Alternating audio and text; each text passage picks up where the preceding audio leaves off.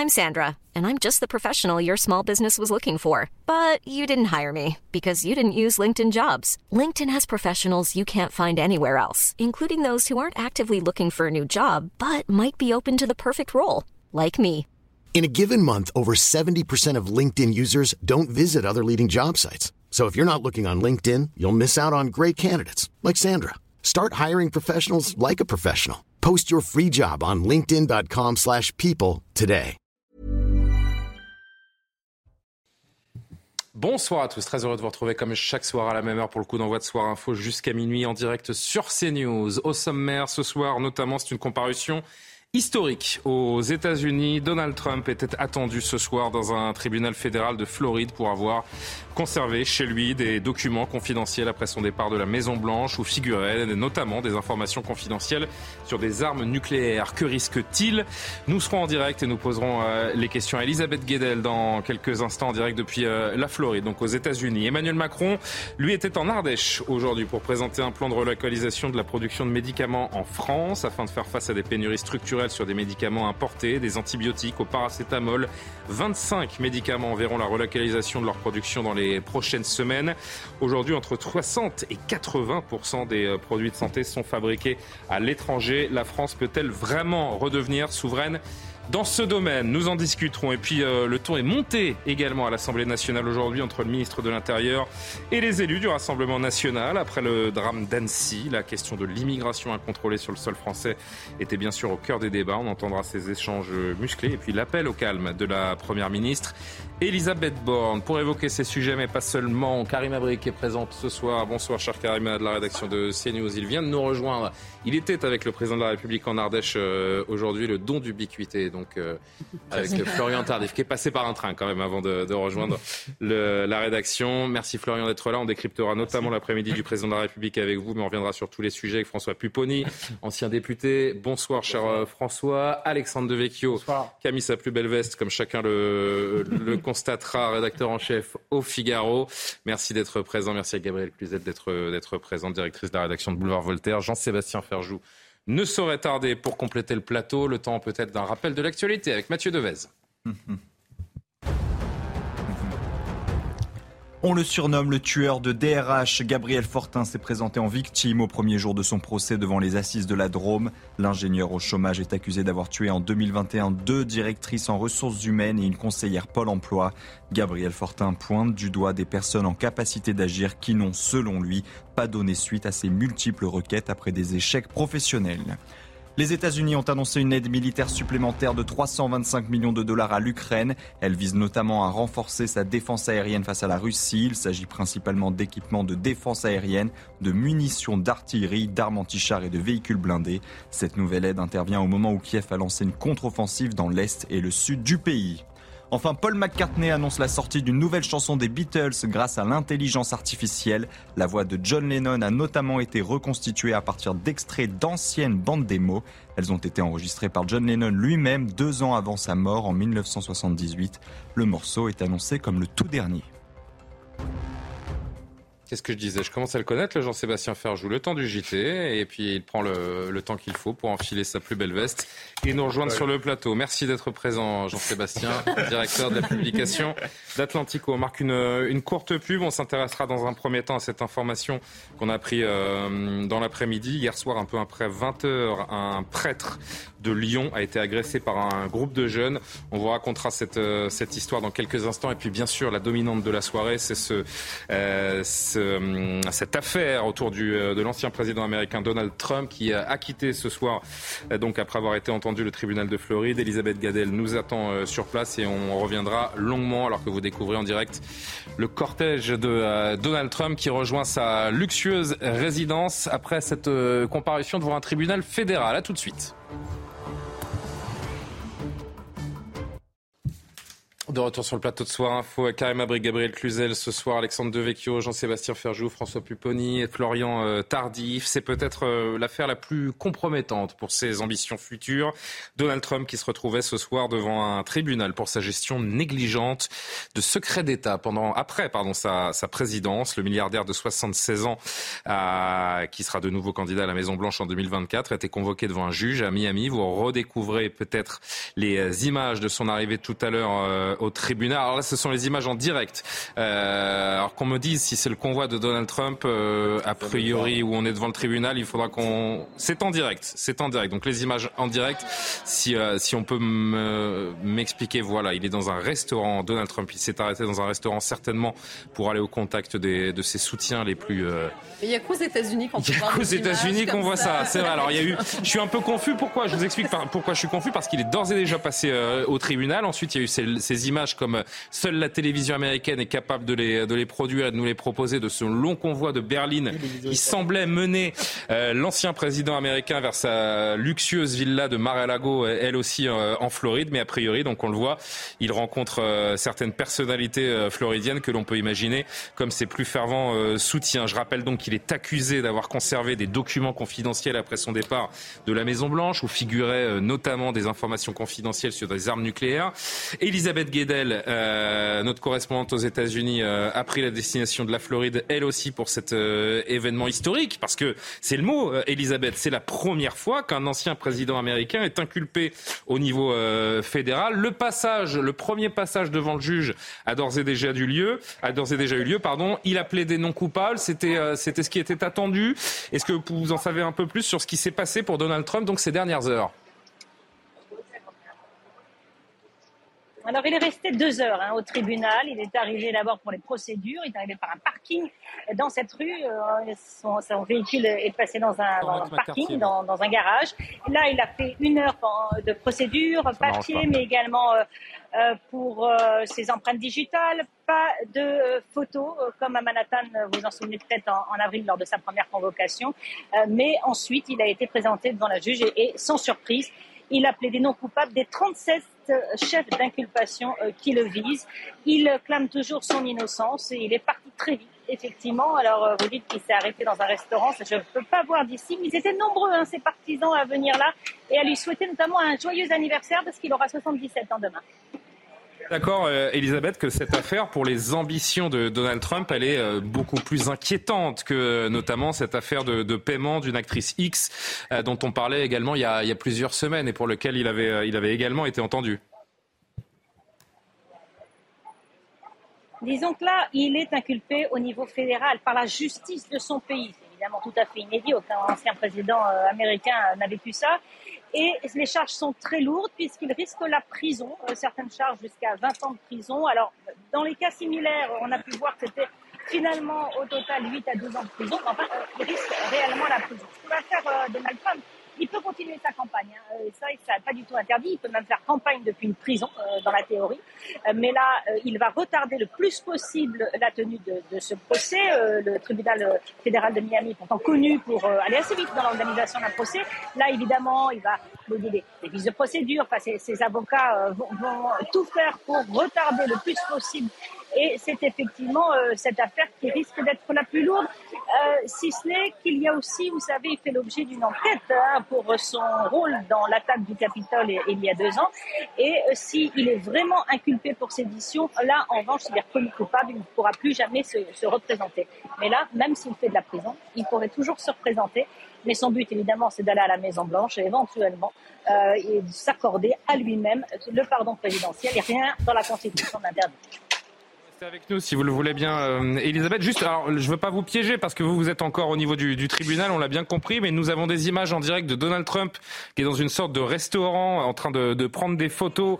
Euh, on a vu un homme qui semblait être un rabbin également avec lequel il a eu, il a eu une, grosse étreinte dans cette, euh, dans cette pièce. Est-ce que vous savez de quoi il s'agit, cette étape à laquelle on est en train d'assister là pour Donald Trump avec beaucoup, beaucoup de photographes également? Non, euh, ça je peux vous dire que je suis devant le tribunal, je ne, peux pas vous dire, c'était pas prévu, en tout cas ça c'est sûr, mais une chose est sûre, Donald Trump veut montrer qu'il est combattant, qu'il est positif et optimiste, donc ça fait euh, certainement partie de, son plan pour la campagne présidentielle et qui va s'adresser à ses partisans dans quelques heures depuis sa résidence du, du New Jersey. Alors est-ce qu'on peut, euh, je ne sais pas si on peut monter le son sur le sur le direct parce que ce serait peut-être intéressant d'entendre les premiers mots de, Donald Trump après cette euh, cette visite euh, au juge et cette cette affaire qui, pourrait en effet lui porter de, très gros préjudices à l'avenir. Un mot. Alors pour l'instant on va attendre peut-être d'avoir une image un petit peu plus un petit peu plus claire et la certitude de pouvoir de pouvoir l'entendre. il parlait notamment, cher Alexandre Devecchio, de, de déclassification de documents pour euh, justifier le fait qu'il ait emporté ces cartons. Euh, ça tient pas forcément la route quand on, quand on connaît un petit peu les fondements de cette affaire. Il peut être accusé de mensonge, le parjure, et je parle sous le contrôle d'Elisabeth qui intervient quand elle veut. C'est extrêmement sérieux aux États-Unis. Hein. Encore. Euh, Alors on écoute Donald Trump, pardonnez-moi. Vous voyez les foules qui sont rassemblées pour moi, voyons un déclin sans précédent. On doit l'arrêter. Je vais faire un discours un peu plus tard. J'espère que vous serez là pour ça.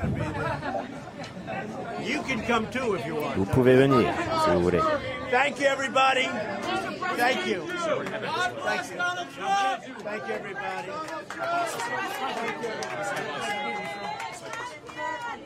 Thank you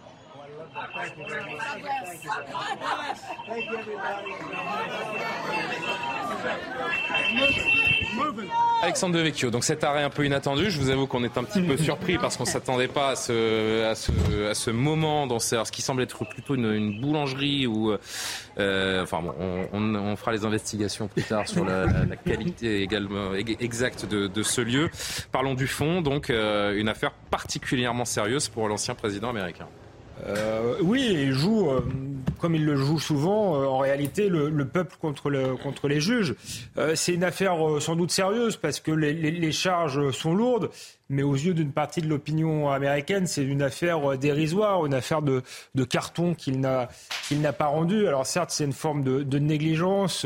Euh, ça montre un, un, Donald Trump qui veut décidément pas euh, faire faire comme tout le monde et respecter les, les conventions. Mais s'il était condamné, mis en prison euh, pour ça, ce serait euh, quand même euh, pour toute une partie du pays une sorte de déni de, de démocratie. Donc ça fracturerait euh, encore plus l'Amérique qu'elle ne l'est déjà. Il y a quand même quasiment une moitié des Américains qui ont voté euh, Donald Trump, euh, peut-être un tiers qui sont totalement Trumpisés. Est-ce qu'on peut les mettre Trumpisé. de côté Oui.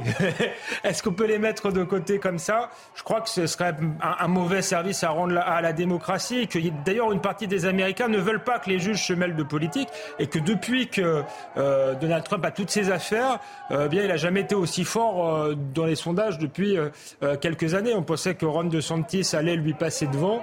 Euh, et en fait, il a su servir de, ses affaires pour, pour rebondir. Donc je crois qu'il faut que, que ce soit le peuple américain qui tranche euh, tout ça, s'ils veulent encore ou pas de Donald Trump et que ah, les juges tout ça, il y a quand même une affaire. Enfin, je veux dire, vous imaginez, essayons de se transposer euh, Gabriel euh, à la France. J'imagine euh, François Hollande, donc euh, après son, son mandat, avant de laisser la main à, à, Emmanuel Macron, qui part avec des cartons pleins de secrets défense. Enfin, il y a un moment, c'est du sérieux quand même, Alexandre. On peut pas, on peut pas tout justifier parce que ouais. Donald Trump Alors, est truculent, qu'il est ce personnage cash. Prenons qui... Hillary Clinton, si vous voulez. Il y a une affaire d'email qui est à peu près la même chose. Hein. Hein, parce qu'aux États-Unis, tout est codifié. Elle était euh, aux affaires étrangères, elle devait se servir d'une boîte mail sécurisée.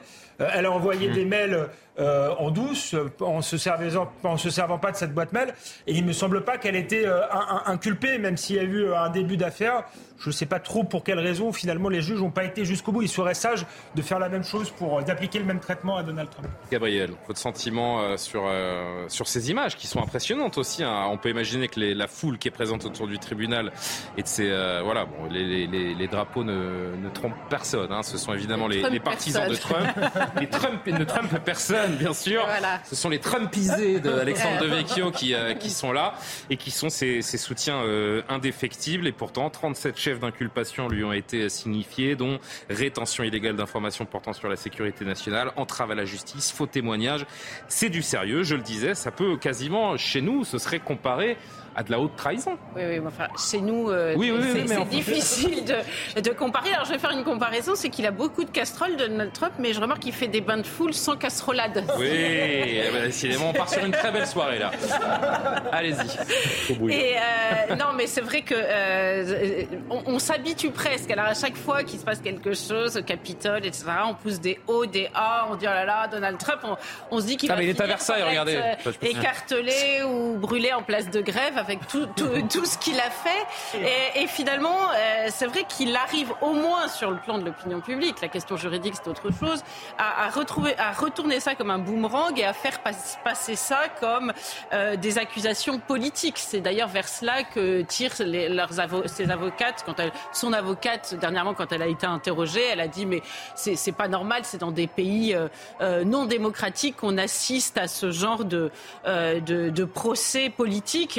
Bientôt elle va nous le présenter comme Solzhenitsyn. Donc c'est vrai qu'il est, il est, il, est assez fort pour ça parce que euh, il, retourne, il retourne tous ces, handicaps comme des atouts. Vous avez raison de le dire. Hein, et là, c'est typiquement ça, ces images. parce que ce qu'on comprend là ce soir, c'est que cet arrêt-là n'était pas du tout euh, prévu. En tout cas, les grands médias euh, et les chaînes étrangères dont nous faisons partie ne s'attendaient pas à cette, à cette séquence. Mais ce qu'on voit, c'est qu'il y a foule de soutiens qui sont là pour l'attendre. Donc c'est un bain de foule à la fois improvisé et préparé par les équipes de Trump pour dire regardez, nous répondons par les images, vous essayez de mettre notre président enfin ceux qu'ils considèrent comme leur président. Hein. On a tous conscience que Joe Biden est le président élu des États-Unis aujourd'hui, mais euh, celui que nous aimons et chérissons et voulons revoir à la Maison Blanche en 2024, euh, nous le soutenons et nous sommes nombreux pour le faire. Jean-Sébastien Ferjou, les images sont, sont importantes. Donald Trump l'a compris il y a bien longtemps. Oui, ça bien sûr, il sait exactement comment. C'est son métier. Mais cela dit, moi je, je mettrais un bémol quand même par rapport à ce qui était dit à l'instant, c'est-à-dire qu'il piège le Parti républicain. Oui, il a su retourner le Parti républicain en sa faveur, sauf que quand on regarde aux États-Unis, et vous savez qu'aux États-Unis, vous êtes euh, inscrit et vous êtes inscrit sur les listes électorales en tant que démocrate, que républicain ou qu'indépendant. Et il y a de plus en plus d'indépendants. C'est-à-dire qu'il faut bien distinguer le fait de retourner le cœur de l'électorat républicain de l'électorat américain, parce qu'il y a quand même ce tiers, en gros, d'électeurs indépendants qui, lui, trouvent pas ça ni très élégant, ni très amusant, et euh, qui considèrent que Donald Trump est allé trop loin. Maintenant, ça reste effectivement, je pense que là, la justice américaine s'engage dans quelque chose, mais après, la justice n'a pas stricto sensu à se poser de questions politiques. Peut-être les procureurs ou équivalents qui ont décidé de l'opportunité des poursuites. Parce que malgré tout, il y a l'affaire d'Hillary Clinton qui a été mentionnée. C'est pas exactement, ça ne serait pas tombé exactement sous les mêmes chefs, mais globalement, et on s'en était rendu compte au moment de l'attaque de Benghazi, tous les emails qu'elle échangeait avec ses équipes, et notamment sur l'affaire de Benghazi, étaient échangés depuis son adresse personnelle et pas depuis l'adresse sécurisée du département d'État. Et Joe Biden, Joe Biden, on a retrouvé chez Joe Biden dans le Maryland des documents qui ne datent pas de cette présidence, qui datent du moment où il était le vice-président de Barack Obama. Donc ça veut dire quoi? C'est-à-dire que la justice américaine s'acharne plus sur Donald Trump que sur des représentants démocrates? Ça veut dire qu'en tout cas... C'est ça que vous voulez dire? Bah, Ça veut dire en tout cas... C'est la chasse aux sorcières dénoncée par Ça veut dire qu'il y a un argumentaire très clair chez euh, les partisans de Donald Trump, justement pour mettre ces affaires-là en évidence. Juridiquement, ce ne sont pas exactement les mêmes cas, mais ça peut quand même servir. Et donc, est-ce que c'est l'événement, entre autres, qui va finir par faire flamber vraiment une société qui est déjà euh, extrêmement polarisée? On se souvient quand même euh, du Capitole. Ça met le Parti républicain, ça le piège un peu, hein, parce que euh, c'était évoqué dans votre sujet. Sa solution, c'est finalement d'être élu pour pouvoir s'auto-pardonner. Et après tout, pourquoi pas? Parce que si les Américains l'élisent, c'est avec présent à l'esprit le fait que cette possibilité existe. Mais c'est-à-dire que pour, dans les primaires républicaines, ceux des républicains qui s'opposeront à lui, ça voudrait dire qu'il faudra qu'il soit dans une posture Trump, enfin anti-Trump très très forte pour dire bah, justement si de facto on empêche qu'il soit désigné et donc qu'il soit élu, c'est donc que nous souhaitons qu'il aille en prison. Elisabeth Guedel qui est toujours avec nous et on poursuivra évidemment la discussion et le tour de plateau dans, un instant. Elisabeth, qu'est-ce qu'il risque euh, précisément euh, Donald Trump? Est-ce qu'il peut aller en prison? Euh, On sait que la juge également qui traite ce dossier elle-même a été nommée par Donald Trump. Est-ce que ça peut avoir une influence? Alors elle, peut avoir une influence déjà sur le timing, le calendrier de la tenue du procès. Elle peut elle-même retarder un peu la procédure si elle est, euh, elle si elle a un biais euh, partisan. Je, ne juge pas. Elle peut aussi avoir, euh, c'est elle qui va aussi décider le nombre d'années. Si Donald Trump s'il y a un procès, Donald Trump est, condamné et reconnu coupable, elle a la décision de donner le nombre d'années euh, de prison. Euh, alors théoriquement, euh, il pourrait finir sa vie en prison. Généralement, on voit que souvent les juges sont beaucoup moins sévères et que c'est entre 8 et 12 ans de prison, ce qui est encore beaucoup pour Donald Trump. Mais c'est vrai qu'elle aurait ce poids-là. Euh, maintenant, euh, Donald Trump, encore une fois, va tout faire pour, pour retourner la tenue du procès. Juste un mot, c'est ce qui a été dit. La grande différence par rapport à euh, Biden, Clinton, etc., c'est que quand on lit le document de 49 pages d'inculpation, il y avait des preuves que Donald Trump était tout à fait conscient, donc il tenait les documents top secrets, qu'il les a présentés, qu'il les a montrés à des gens qui n'étaient pas euh, habilités à euh, voir ces documents top secrets. Vous savez, tout ce qui est sécurité nationale aux États-Unis, c'est vrai qu'on ne joue pas tellement avec ça. Et puis, obstruction donc à la justice, c'est d'avoir menti. Le mensonge, encore une fois, aux États-Unis, c'est très important. On, se souvient de Bill Clinton, hein, c'est parce qu'il avait menti, principalement, qu'il y a eu toute cette procédure qui était aussi politique, parce que c'était euh, du congrès de l'impeachment. Mais le mensonge est vraiment très important aux États-Unis. Euh, juste en, quelques mots, euh, Elisabeth, avant de vous avant de vous libérer, question peut-être un peu un peu bête, un peu naïve, mais est-ce qu'on on, sait, on connaît les raisons pour lesquelles il a, il a voulu emporter tous ces documents euh, avec lui? Alors ça c'est difficile de savoir ce qu'il y a dans sa tête. Il s'est sûrement dit ça pourrait me servir. Donald Trump a toujours fait ça. Il a toujours gardé des choses au cas où. Euh, maintenant, encore une fois, je, ne suis pas dans sa tête et il aimait bien accumuler des choses effectivement dans, des boîtes en carton, mais souvent il pense, il a souvent un, euh, beaucoup d'avance hein, sur tout le monde, Donald Trump. Il a souvent une vision, qu'est-ce qui pourrait me servir? Et peut-être que c'était dans ce sens-là. Merci beaucoup, euh, Elisabeth. Vous revenez vers nous si nécessaire quand, euh, quand vous le désirez. Euh, on poursuit cette conversation. François Pupponi, je vous sens passionné par cette affaire, par les images qui sont renvoyées des États-Unis. Alors, je précise à nos téléspectateurs, j'ai dit une petite bêtise, puisqu'il il ne rejoint pas sa villa de Mar-a-Lago, mais il repart vers le New Jersey, donc dans le nord-est des États-Unis, pour une déclaration qui sera prévue dans la nuit. Dans la nuit pour nous et en fin de journée aux États-Unis. Je pense que ce qu'il a fait, c'est grave parce qu'il a pris des documents confidentiels, top, top défense et top secret. La, justice lui a redemandé, il a dit j'en ai plus, alors qu'il en avait encore. Il à la guerre, il aurait pu les mettre dans un coffre-fort sécurisé, etc. Bon, ok, c'était pas bien, mais Là, c'était derrière une porte, quoi. C'était mis comme ça dans des cartons. Mais dans un endroit où des visiteurs passent à Mar-a-Lago, c'était dans, des, lieux quasiment euh, publics. C'est presque un trophée d'avoir ces documents. Euh, c'est classe d'avoir des documents classés comme je fais ce que je fais ce que je veux. J'ai été président, je fais ce que je veux et qu'on vienne pas pas m'embêter. C'est ça. Sauf que juridiquement, moi je pense qu'il peut avoir des, y avoir des gros problèmes. Il y a aussi l'attaque du Capitole, parce que l'attaque du Capitole, c'est pas rien non plus. Enfin, perdre des élections et dire, beaucoup. Et, dire à ses soutiens attaquez parce qu'on vous a volé la démocratie et puis prenez de force. Euh, mais la matérialité des faits sera plus difficile à établir. Bien sûr, mais, mais ça fait quand même une succession pour la justice et je pense qu'avant la justice peut dire bon stop. Donc là, si effectivement il est condamné, peut-être pas à la prison, mais s'il est condamné pour des faits aussi graves, j'ai du mal à croire que dans deux ans il soit candidat, même si il va rester populaire. Hein. Mmh. Parce mais aux, États-Unis, on peut avoir été condamné et se présenter euh, à, l'élection présidentielle. Hein. C'est une des particularités américaines. Après, si les Américains, si les Américains sont d'accord pour réélire, Lula a été en prison et a gagné après avoir été au Brésil. en prison. Non, mais je, compare avec la France. Euh. Mais si les Américains revotent pour lui, bon, ça sera leur choix, leur responsabilité démocrate. Mais, mais ça veut dire qu'à un bah moment, on, est, on peut être un peu inquiet sur l'état de la démocratie aux États-unis. Mais les urnes ont toujours raison. Euh, ah, bien sûr. François oui, Karim Abrik. Vous qui avez cette vision nord-américaine également des, des, événements, ce qui, euh, ce qui intéresse les observateurs, c'est évidemment de connaître les, les répercussions qu'auront cette implication. Et c'est pas nécessairement, on le voit encore avec cette guerre de la com qui a déjà commencé, hein, cet arrêt surprise avec ses, ses, ses fervents supporters. C'est pas nécessairement au détriment de Donald Trump que tout cela est en train de se, de se produire. Oui, mais Donald Trump a, compris en fait que la politique aux États-Unis, c'est comme le show business. Ça prend une bonne histoire, ça prend un personnage principal, en l'occurrence c'est lui, et ça prend euh, justement une bonne histoire là-dedans, de bonnes images. Ça, il a bien compris.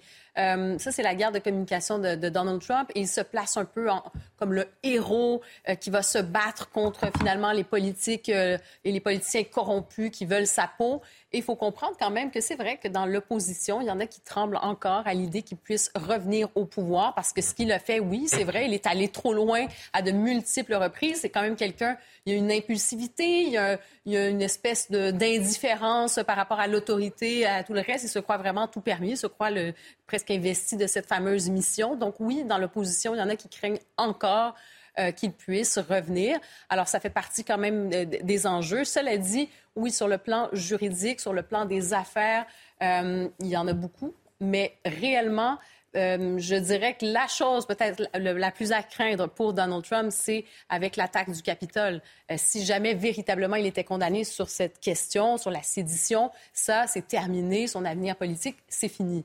Ensuite, là-dessus, ben, en tout cas, il n'est pas sorti de l'auberge, comme on, on sait quand aura lieu cette... Euh... euh ben là, ouais, c'est ça. Pour l'instant, en tout cas, on est bien sûr avec cette affaire en ce moment. Et je vous invite aussi à en apprendre davantage. Moi, je lisais beaucoup sur le, procureur là, qui était en charge de cette enquête qui s'appelle Jack Smith, qui est un ancien, en fait, lui, il a été procureur, en fait, au tribunal pénal international qui était chargé des crimes de guerre au Kosovo.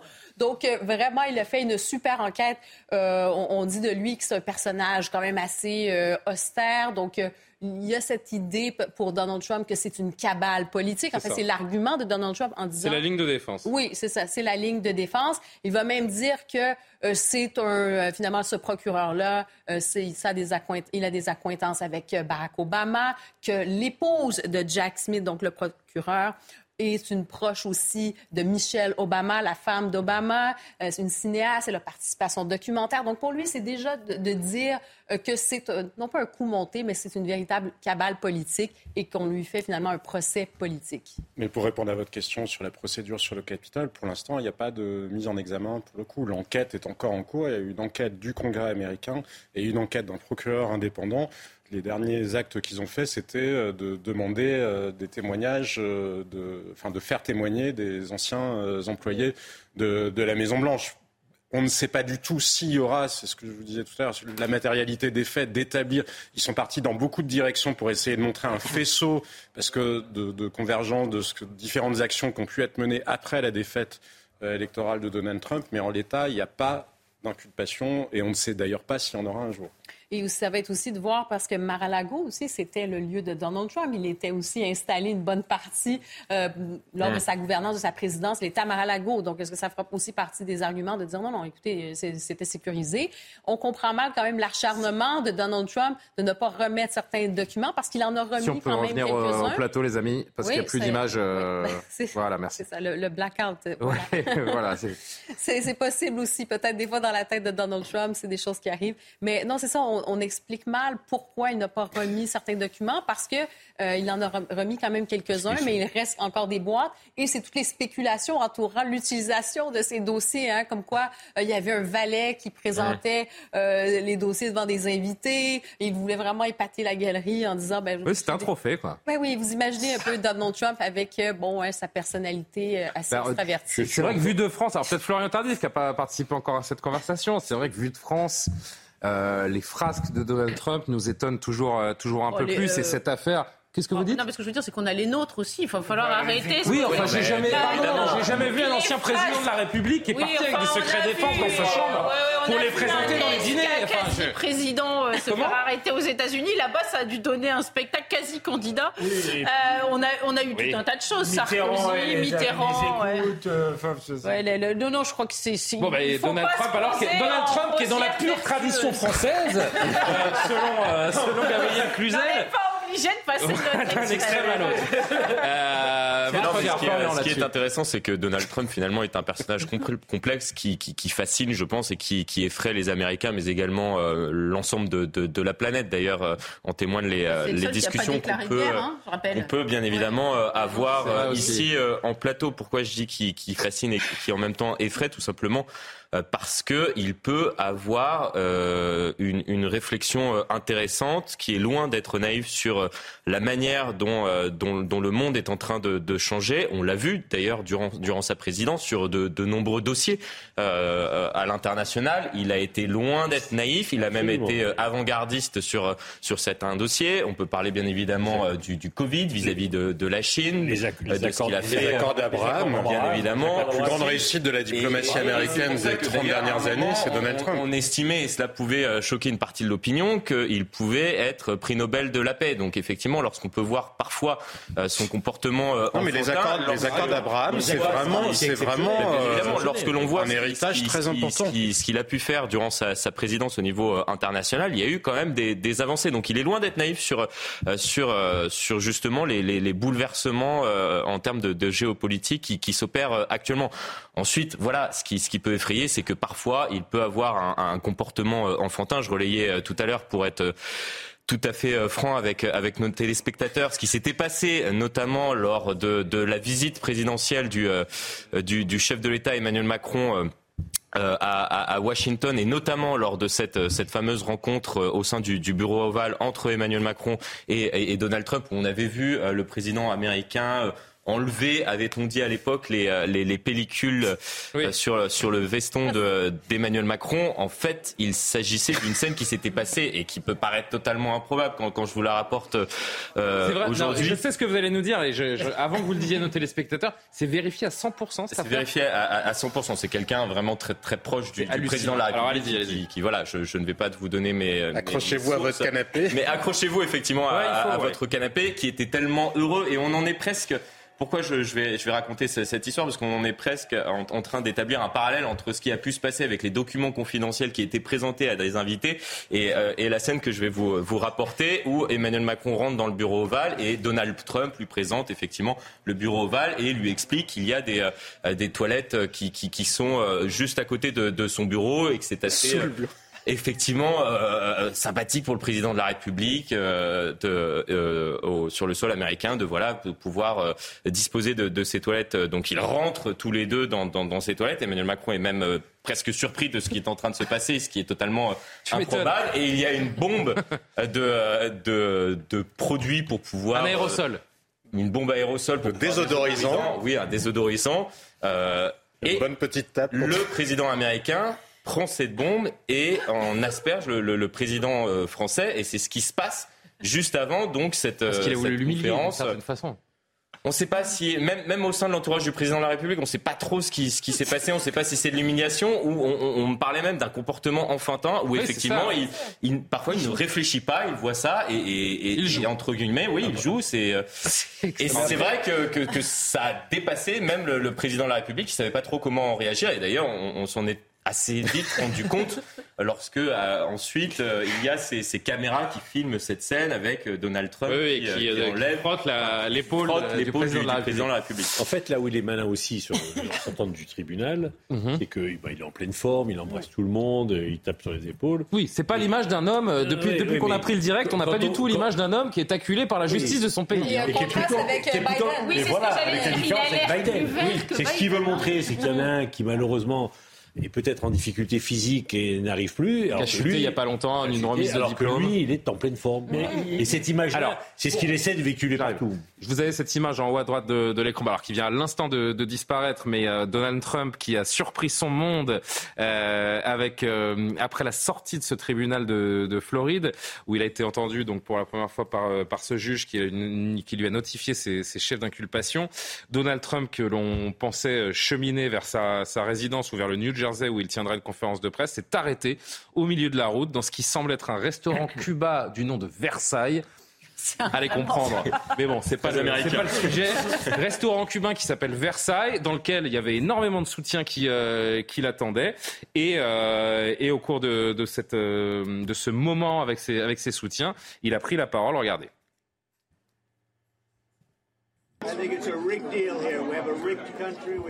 Notre pays va mal. Nous n'avons plus de frontières. Nous avons beaucoup de problèmes. Nous sommes en déclin. Nous sommes en déclin. Notre pays se meurt comme jamais. Je ferai une allocution un peu plus tard ce soir. J'espère que vous m'écouterez. Elisabeth Guedel, décryptage de cette, cette séquence. Euh, Donald Trump qui s'arrête contre toute attente, mais avec ses centaines de soutiens qui sont là, donc ça sent quand même l'organisation. Et puis euh, cette prise de parole rapide, furtive, face caméra, pour parler du déclin des États-Unis.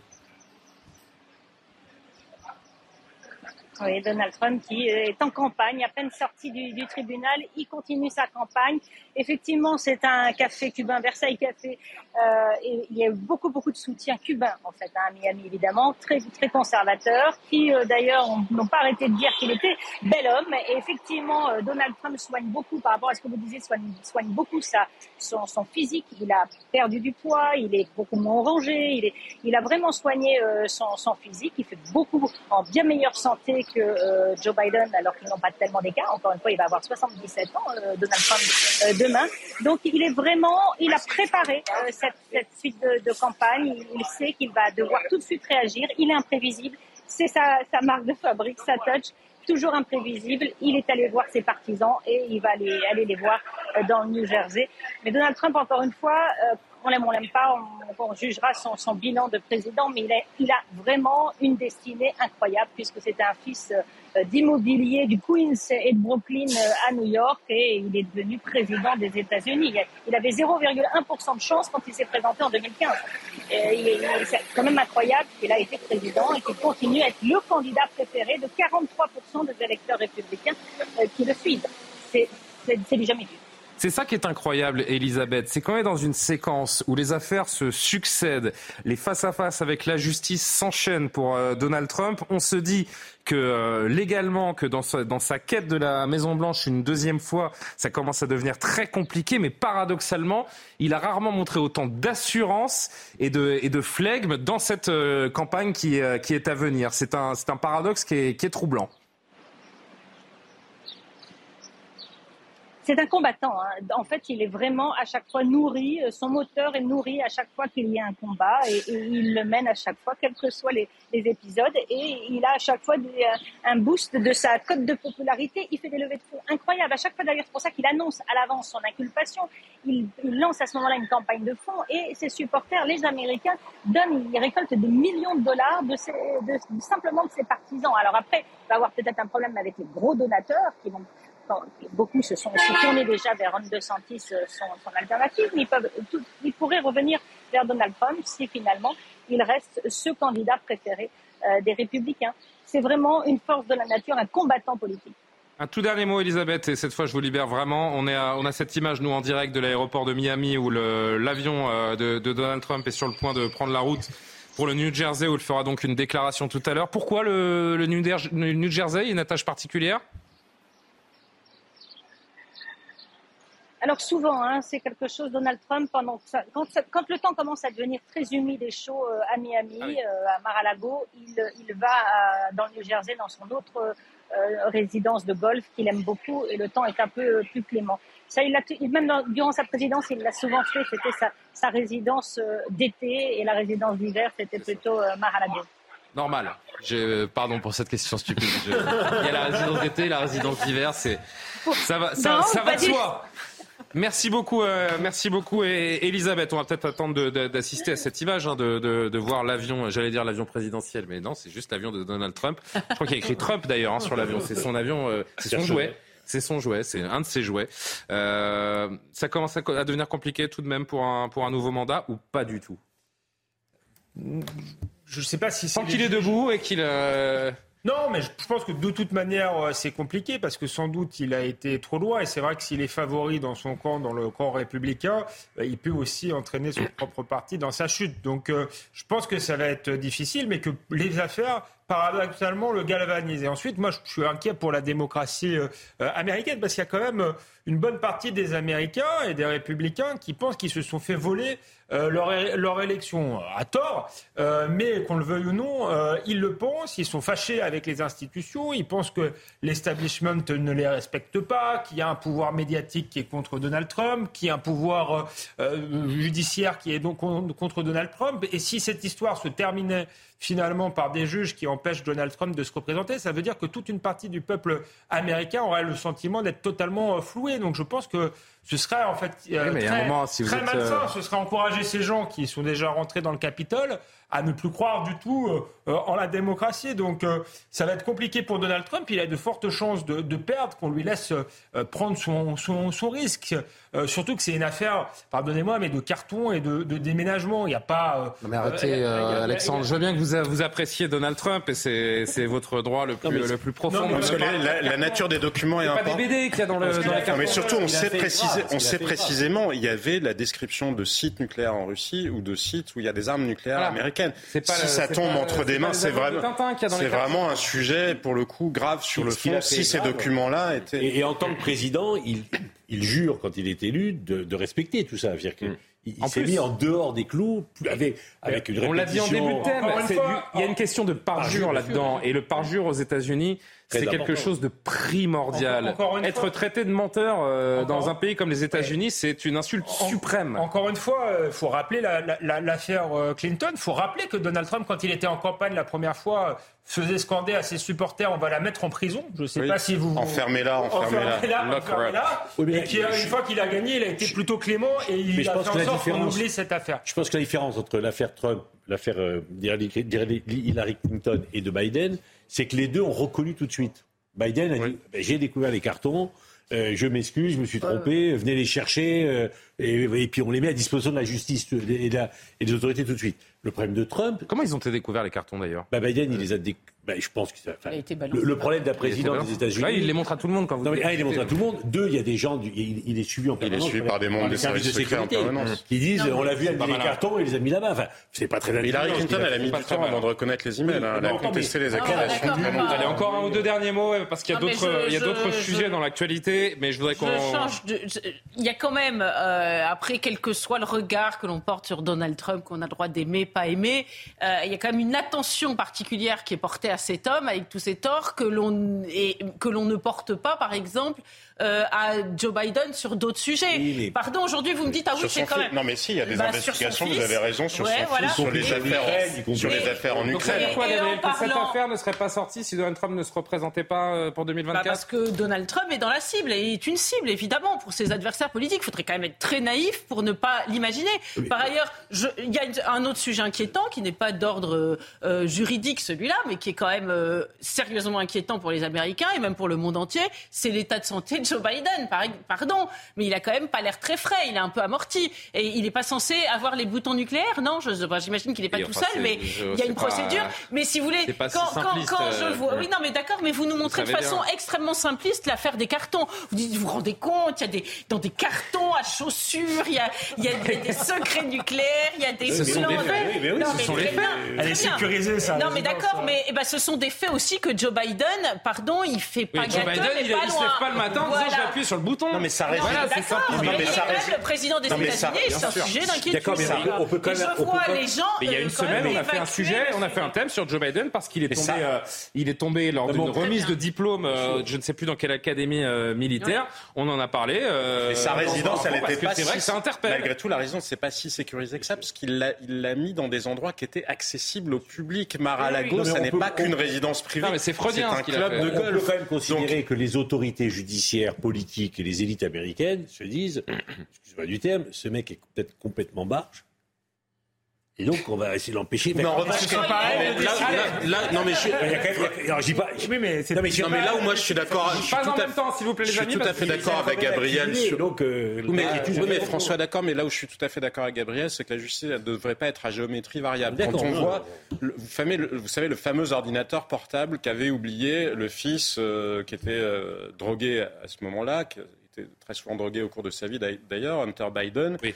Il l'a oublié, il l'a mis dans un magasin Apple, etc. Figurez-vous que les articles qui ont été publiés sur le sujet, notamment un article du New, York, du New York Post, les géants de la Silicon Valley ont décidé de le censurer. Ils ont considéré que c'était une fake news. Donc dans les jours qui ont précédé la dernière élection présidentielle aux États-Unis, ces, ces articles-là ont été censurés et les médias qui l'avaient diffusé ont été pénalisés et les algorithmes faisaient qu'ils étaient moins visibles on s'est rendu compte après la présidentielle américaine que c'était effectivement que toutes les informations qui étaient dans les articles en question étaient parfaitement justes. L'enquête, elle est en cours. Il y a des liens, et ça n'est pas que sur la vie privée d'Hunter Biden, parce qu'on voit les liens entre lui et potentiellement son père en Ukraine et les liens financiers. Donc effectivement, il y a quand même une justice américaine qui parfois semble fonctionner à géométrie variable, et pas seulement la justice américaine, l'establishment médiatique aussi. On verra, euh, on va laisser l'avion de Donald Trump euh, s'envoler pour euh, la résidence d'été donc de l'ancien président américain. Cette déclaration à suivre dans la nuit, on en reparlera évidemment dans, dans la matinale. S'il y a d'autres développements dans ce soir info, on s'interrompra pour, pour se focaliser de nouveau sur cette affaire Donald Trump et on verra ce que lui coûtera donc cette affaire d'avoir emporté ses, ses, boîtes à chaussures, comme dit Gabriel Cluzel. c'est vrai, c'est des boîtes petits secrets sans importance sur des sites nucléaires. que voulez-vous que je vous dise? Voilà, bon vol à, Donald Trump. Un autre président français plus proche de chez nous aux côtés duquel était euh, Florian Tardif. Aujourd'hui, Emmanuel Macron en Ardèche, aujourd'hui pour présenter un plan de, relocalisation de la production de médicaments en France, ici, afin de faire face à des pénuries structurelles sur des produits importés, des antibiotiques au paracétamol, l'éventail est large, 25 médicaments verront la relocalisation, je vais y arriver, de leur production dans les prochaines semaines. Écoutez d'abord Emmanuel Macron tout à l'heure en Ardèche donc. Au fond, les trois batailles qui pour moi se rejoignent et sont essentielles. Réindustrialiser, regagner en souveraineté et décarboner. Et au fond, elles se rejoignent, et on a eu là l'illustration parfaite, vous l'avez d'ailleurs très bien décrit. Pourquoi pendant des années on a laissé de la production dans votre secteur se délocaliser? Parce qu'il n'y avait pas assez de rendement en France, parce qu'il y avait eu des politiques qui n'étaient pas toujours cohérentes, et parce qu'on a laissé certaines parties de notre industrie qui étaient plus polluantes, qui étaient moins adaptées aux choix collectifs, qui parfois étaient moins rentables, aller se faire ailleurs. Florian, avant de parler du fond, vous avez passé la journée euh, donc euh, proche du président de la République. D'abord euh, sur le plan politique, retour sur le terrain aujourd'hui, pas de casserolade. Non, il y avait 7, 8 personnes ah, effectivement de, de, la CGT qui étaient au loin, mais on est très loin de, de la contestation qui, qui accompagnait le président de la République à chacun de, de ses déplacements durant les, les, débats autour de la réforme des retraites. Donc oui, on est en train de voir cette, cette plaie euh, qui a été euh, ouverte durant les débats autour de la réforme des retraites en train de se, cicatriser un tout petit peu. Il va falloir laisser reposer la plaie hein, pour pas euh, qu'elle se rouvre. non, mais ce qui est intéressant, c'est que pour tenter justement de, de, clore cette séquence, c'est le but. C'est ce qu'on. Et c'est justement donc sur le fond aussi, il cherche à la, à la clore avec cette, cette souveraineté dans plusieurs domaines qui, qui revient, souveraineté sanitaire. Aujourd'hui, les professionnels mm. peuvent en douter. décemment, euh, Florian, je notais aujourd'hui qu'il y a entre 60 et 80% des produits de santé qui sont fabriqués euh, à l'étranger. Les annonces sont belles, les promesses euh, engagent le président de la République, mais ça ne va pas se faire du jour au lendemain. Les principes actifs. Mm. Le, problème, par exemple, le paracétamol, on le produit en France, mais les, les principes actifs nous proviennent de, de l'étranger. C'est toute la problématique autour, euh, autour des, des, médicaments. Alors pourquoi il y a ce réveil euh, en France et même plus largement euh, en Europe, tout simplement parce que c'est l'un des enseignements de, de, la crise sanitaire lors de la Covid-19, où on s'est rendu compte qu'on avait manqué de masques, qu'on avait manqué de, de médicaments, etc. etc. tout simplement parce qu'on avait... Et aujourd'hui hein. encore... Vous allez chez le pharmacien aujourd'hui C'est d'ailleurs pour, hein. pour, cela que c'est un sujet.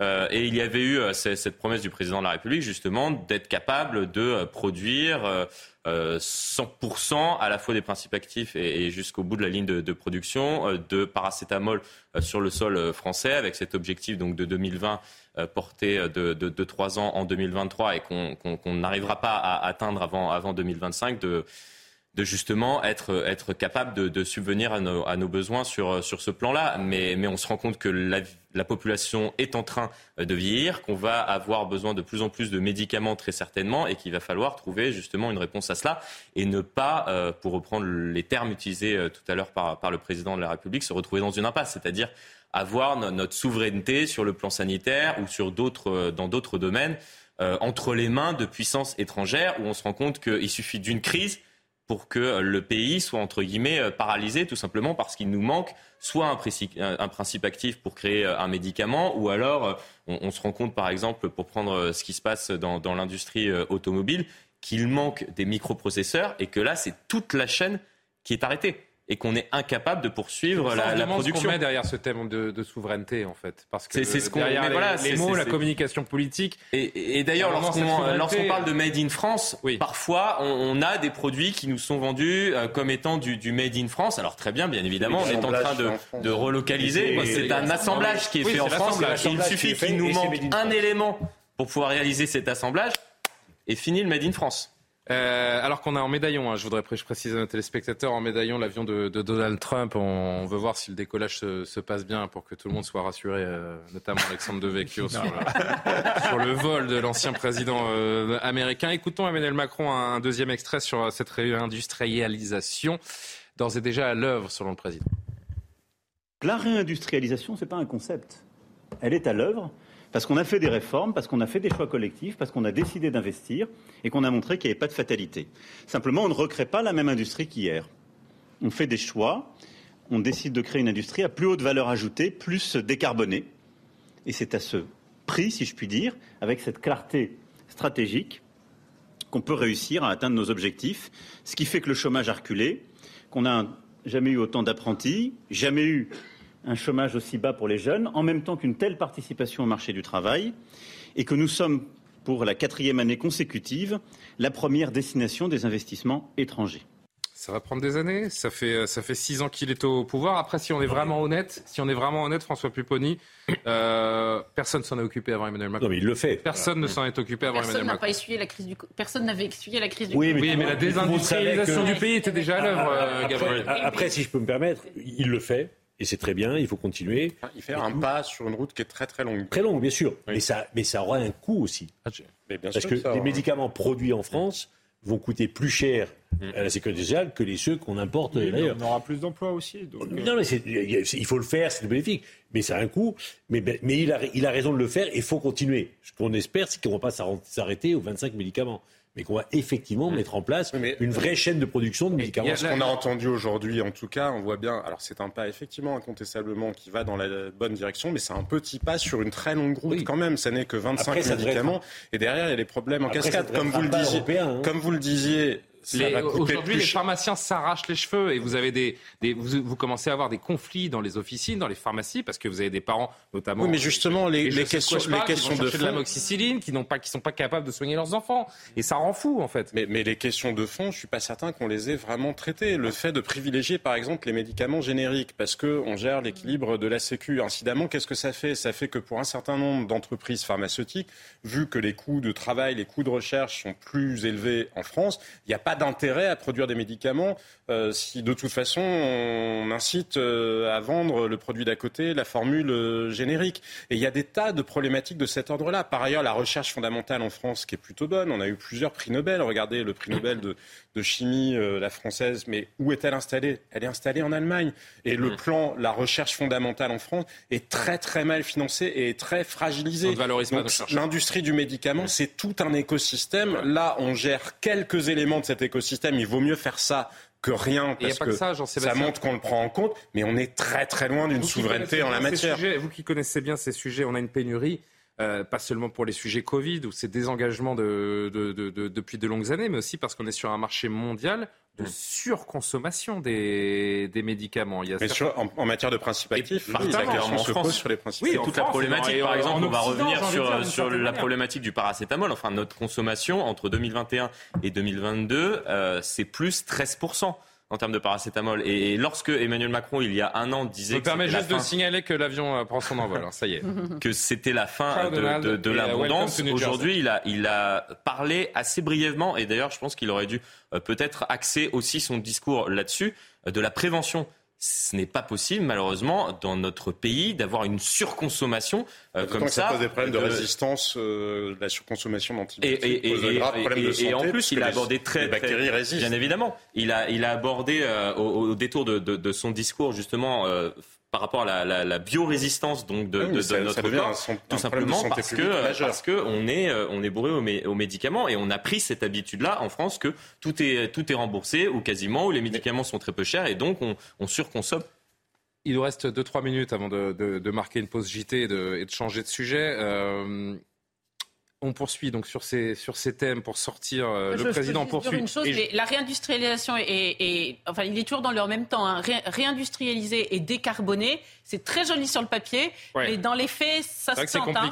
C'est surtout quand on voit qu'on ne peut pas construire d'usine en France. Regardez, même une usine de croissant euh, entre deux bretelles d'autoroute, on ne peut pas la construire. Donc, euh, Après, le principe de la réindustrialisation, c'est aussi éviter que on n'importe un produit en Chine qui peut être produit sur le, sur le sol européen et donc effectivement qui, le 14 juillet c'est dans un mois. En même temps, le 14 juillet c'est dans un mois. Le 14 juillet c'est dans un mois et un jour, ce sera la fin de ces fameux 100 jours. Euh, posés euh, par lui-même, par le président de la République. À la fin de ces fameux 100 jours, on, a, on aura eu beaucoup de promesses. C'est une chose. Pour quel résultat? Je pense que Emmanuel Macron, il peut dire ce qu'il veut maintenant, c'est un canard sans tête. Moi, je me réjouis plutôt qu'il en arrive à, un diagnostic de bon sens sur la souveraineté, même si c'est un peu surprenant, de la même manière que c'est surprenant maintenant de voir Édouard Philippe aller très loin en matière de lutte contre l'immigration. Il a été quand même Premier ministre et il n'y a pas si longtemps, il voulait faire venir plus d'immigrés parce qu'on en avait besoin. C'était, c'était ses mots. Donc, euh, c'est assez déroutant. Mais admettons même qu'il soit de bonne foi et qu'il y ait euh, et y ait des premiers pas intéressants de fait, je pense que l'opinion publique ne suit plus euh, malheureusement euh, Emmanuel Macron, que les gens considèrent qu'il a été élu légalement mais qu'il n'a plus de, de, de légitimité populaire. Et je pense que quoi qu'il dise, quoi qu'il fasse, ça va être très compliqué. En plus, il n'a pas de majorité au Parlement, donc les quatre ans qui viennent vont être très très longs. Non, mais ce qui est intéressant, c'est de voir que euh, justement, il compte retrouver la, la, légitimité, les hommes ou les femmes sans rien changer, conteste parfois depuis euh, même plusieurs mois, justement euh, compte tenu de, de, ce qui s'est passé l'année dernière avec ce bouleversement du, du, paysage politique, notamment à l'Assemblée nationale, en ayant des résultats d'ici la fin du quinquennat, justement sur ce sujet qu'il maîtrise maintenant en tant qu'ancien ministre de, de, de l'économie, puis président de la République. Et il espère, en tout cas c'est ce qu'on nous explique dans, dans, dans, son entourage, que euh, les résultats, les bons résultats économiques de la France lui permettront euh, d'avoir un, un bilan à présenter au Ça reste le ministre de bah l'économie. Juste un mot, qui a, ah. vendu Alstom, c'est un peu le problème. C'est 23, un merci. parmi d'autres. Merci Alexandre. Grâce à vous, je, je donne le JT à 23h0000. Pardon. C'est parfait. Non, non, c'est non, c'est vous m'avez euh, aidé. Mais non, vous êtes en train d'en rajouter. Oui, c'est vrai, j'en rajoute. Maintenant, il y a 10 secondes de passer. Mathieu Devez, le rappel de l'actu, et on se pose une question euh, soulevée par Alex Ciotti euh, ces dernières heures. Faut-il donner la Légion d'honneur à Henri, le héros sac à dos? À tout de suite. Gérald Darmanin se rendra à Londres demain et jeudi pour évoquer l'immigration clandestine. Le ministre de l'Intérieur va notamment rencontrer son homologue britannique. L'objectif est de favoriser la coopération entre les deux pays en matière de sécurité. Le 10 mars dernier, la France et le Royaume-Uni ont trouvé un accord pour freiner l'immigration illégale depuis la France. Il prévoit un financement britannique de 540 millions d'euros pour empêcher les passages de migrants. Le département des Vosges est touché par un important incendie. Une quinzaine d'hectares ont été détruits en fin d'après-midi. Selon la préfecture, un feu de forêt a débuté sur la commune de Bois-le-Champ suite à un feu d'habitation. Plus de 60 pompiers sont sur les lieux, mais l'incendie est difficile d'accès dans une zone escarpée. Enfin, Donald Trump plaide non coupable des charges à son encontre. L'ancien président américain comparaissait au tribunal de Miami pour sa gestion des secrets d'État après son départ de la Maison-Blanche. Donald Trump est accusé d'avoir mis la sécurité des États-Unis en péril en conservant des documents confidentiels dont des plans militaires ou des informations sur des armes nucléaires. Un peu plus de 23 heures sur CNews. Karim Alexandre Devecchio, Jean-Sébastien Ferjou, François Florian Tardif, toujours autour de la table. Il a été L'un des héros, peut-être le héros euh, avec un grand H de cette terrible attaque au couteau survenue à Annecy la semaine dernière. Euh, Aujourd'hui, Éric Ciotti demande à Emmanuel Macron qu'Henri, que l'on a donc surnommé le héros au sac à dos, soit décoré de la Légion d'honneur au grade de chevalier. Une demande qu'il a formulée sur Twitter qui concerne Henri, mais pas seulement. Je demande à Emmanuel Macron de nommer Henri, le héros d'Annecy, et tous ceux qui sont intervenus pour sauver des enfants, chevaliers de la Légion d'honneur, la République et la nation tout entière doivent honorer ces euh, héros. Il sera décoré, euh, Florian, il le faut. Est-ce que c'est dans les tuyaux euh, à l'Elysée ou pas du tout pas dans les tuyaux, mais si on écoute Henri lui-même, il ne le souhaite pas. Oui. Puisque lui-même a dit qu'il ne voulait pas qu'on fasse lui un pas revendiquer de vouloir la Légion d'honneur. Bien, hein. évidemment, mais pour avoir écouté assez longuement je ne pense pas qu'il refuserait, qu'il refuserait la Légion d'honneur si effectivement on estime qu'il la mérite. Et très certainement, on peut avoir un, débat autour de, ce plateau, autour de, cette question. Mais lorsque l'on écoute euh, l'intéressé, il, vraisemblablement, il ne souhaite pas être représenté comme étant euh, un héros, tout simplement parce qu'il estime qu'on devrait collectivement faire la même chose dans tel cas. Enfin, il a eu un, terme qui, moi, m'a marqué, euh, qui, qui appelle la population à lever la tête. Mm. c'est-à-dire à ne plus justement, euh, lorsque de tels actes arrivent, euh, là on parle d'une violence tout de même qui, qui atteint innommable. Voilà, l'innommable lorsque l'on en vient à, poignarder des enfants dans, dans, dans, une poussette, mais, mais il va au-delà de cela, c'est-à-dire il appelle globalement la population a levé la tête lorsqu'il y a le moindre acte de violence euh, euh, à laquelle nous pouvons être, auquel nous pouvons Depuis être. quelques jours, il y a une polémique assez insupportable autour de, ce jeune homme, euh, sur laquelle je voudrais revenir dans, un instant, mais juste encore un petit mot sur cette Légion d'honneur. c'est un peu pour ce genre d'acte en fait que la Légion d'honneur a été créée. c'est exactement pour un homme comme lui que Napoléon a créé la Légion d'honneur. pour la première fois, on aurait un chevalier. Enfin, pas la première fois, non, mais pour une fois. Non, pas la première fois. Mais pour une fois. Parce que s'il y en a un qui doit l'avoir, c'est lui. Voilà, il, y a un chevalier qui, en plus, aurait de l'honneur. Voilà, qui a eu un acte de chevaleresse. Parce que quand je vois que, je sais pas moi, Roselyne Bachelot mm. ou Arthur ou Agnès Buzyn reçoivent la Légion d'honneur, vous conviendrez que c'est un petit peu moins adapté. Nous sommes d'accord. Ah bah, Maintenant, vrai je. Que lorsque l'on voit la liste, euh, oui. Exactement. Et encore, vous euh, avez oublié le préfet l'allemand, je crois. donc, euh, ce, serait quand même amplement justifié. Maintenant, vous avez raison, Florian. Lui, ce qu'il a demandé, c'est pas la Légion d'honneur, c'est d'être là. Euh, pour euh, l'inauguration, la réinauguration de, de, Notre-Dame, qui pour lui est éminemment symbolique et qui évidemment serait un point d'orgue à son périple incroyable. Mais néanmoins, comme exemple pour la population, puisque vous l'avez dit, il a dit qu'il fallait arrêter de subir, ne pas subir, c'est la, devise du maréchal de l'Aide de Tatigny.